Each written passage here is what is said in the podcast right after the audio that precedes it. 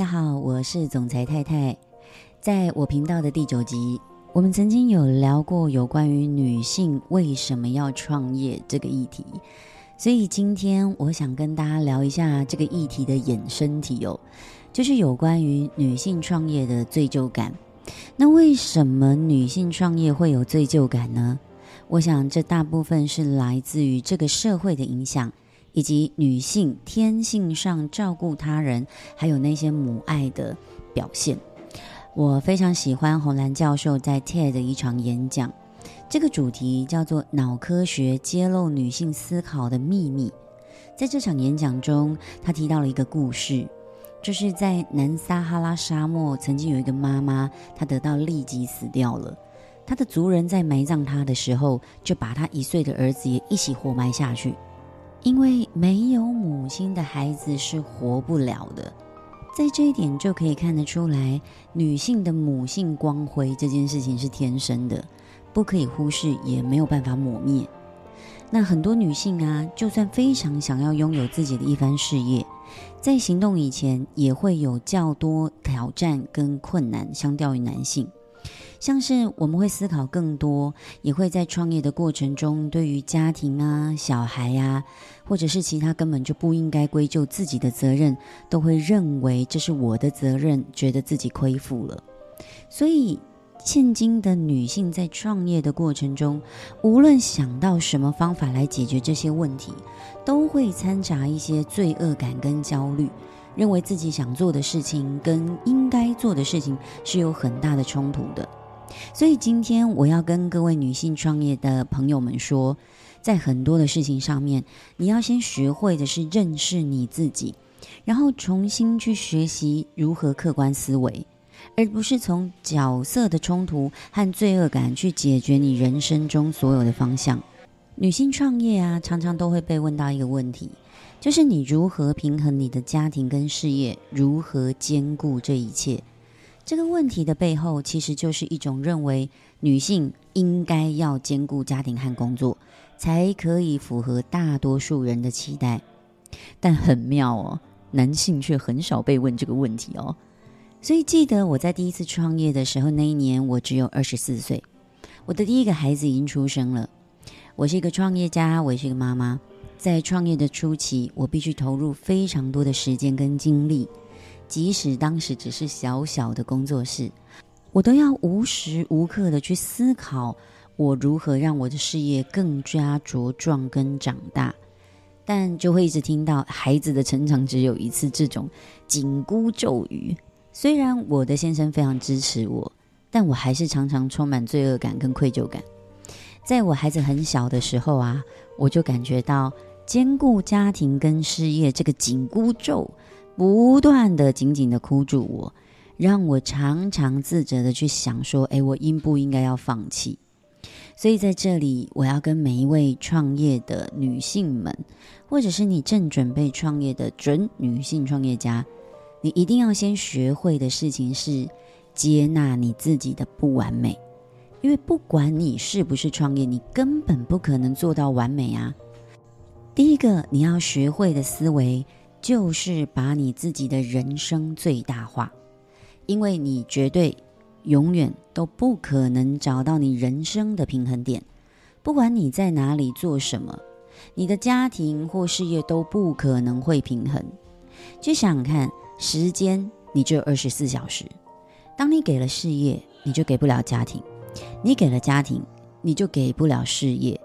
你要思考的事情是，你要什么样的人生？你要什么样的生活？你的人生绝对不会只有工作，也不会只有家庭。所以你要学习，学会思考，你怎么把你自己的人生最大化。白话文讲哦，就是你怎么把你的人生运用到最有价值。当你在工作的时候，你要学习的是百分之百专注工作，因为在这个时间点去追求你的事业。你会得到更好的结果，你会得到更好的机会。当你得到比较好的结果的时候，当然在你结束工作之后，你就有更多的专注力跟心力去陪伴你的孩子，还有照顾你的家庭。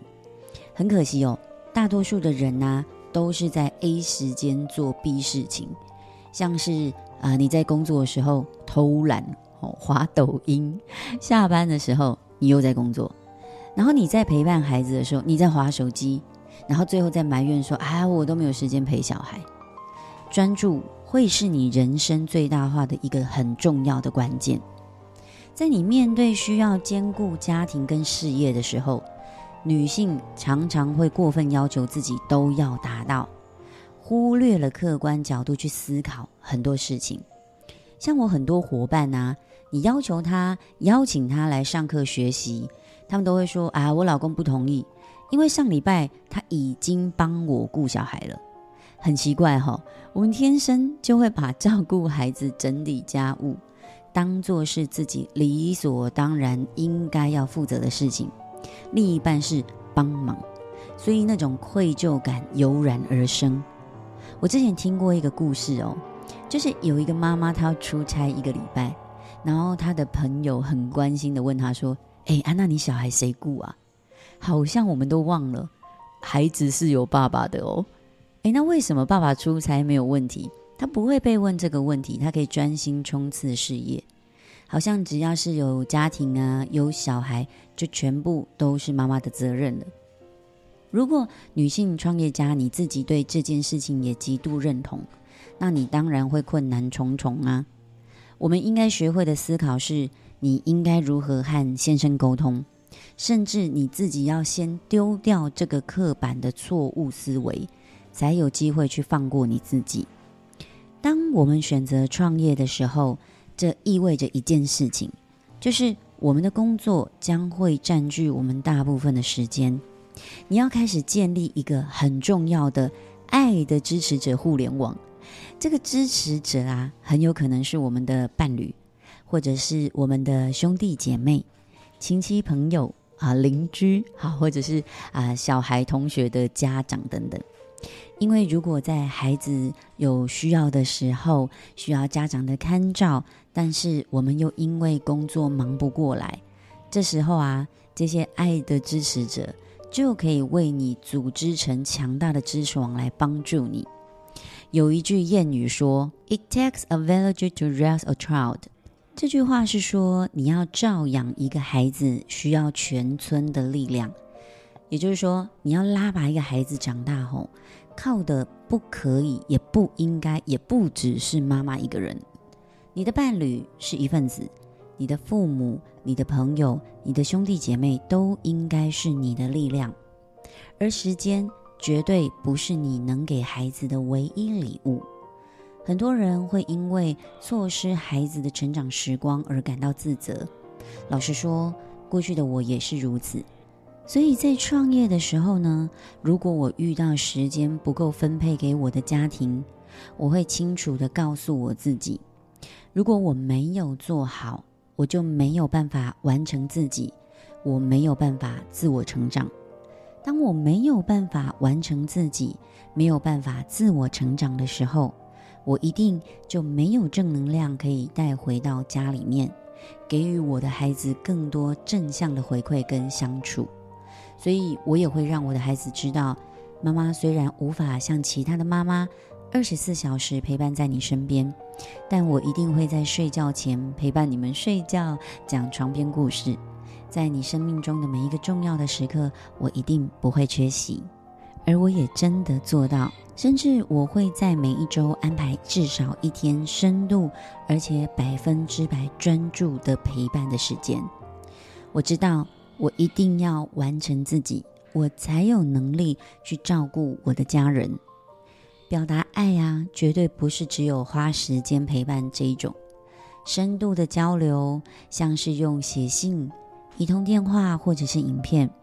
我曾经也跟我的两个孩子写交换日记哦，这也都是一种爱的表现。我的孩子在长大后，有一次的母亲节，他写信告诉我。谢谢，我是家里面的女英雄，守护他们。女性创业家的朋友们，你一定要意识到这点。全部时间给孩子，那不一定是对孩子最好的。你要先放掉这些自责和罪疚感。理解表达爱的方式很多，你只要尽心尽力，我相信孩子就一定能明白。不要委屈自己，不要求全自己，练习把自己放在第一位，去争取一切你想要的，无论在时间或空间上成就你自己，你才可以用一个完全的自己，在爱的路上继续前进。我是总裁太太，我们明天见。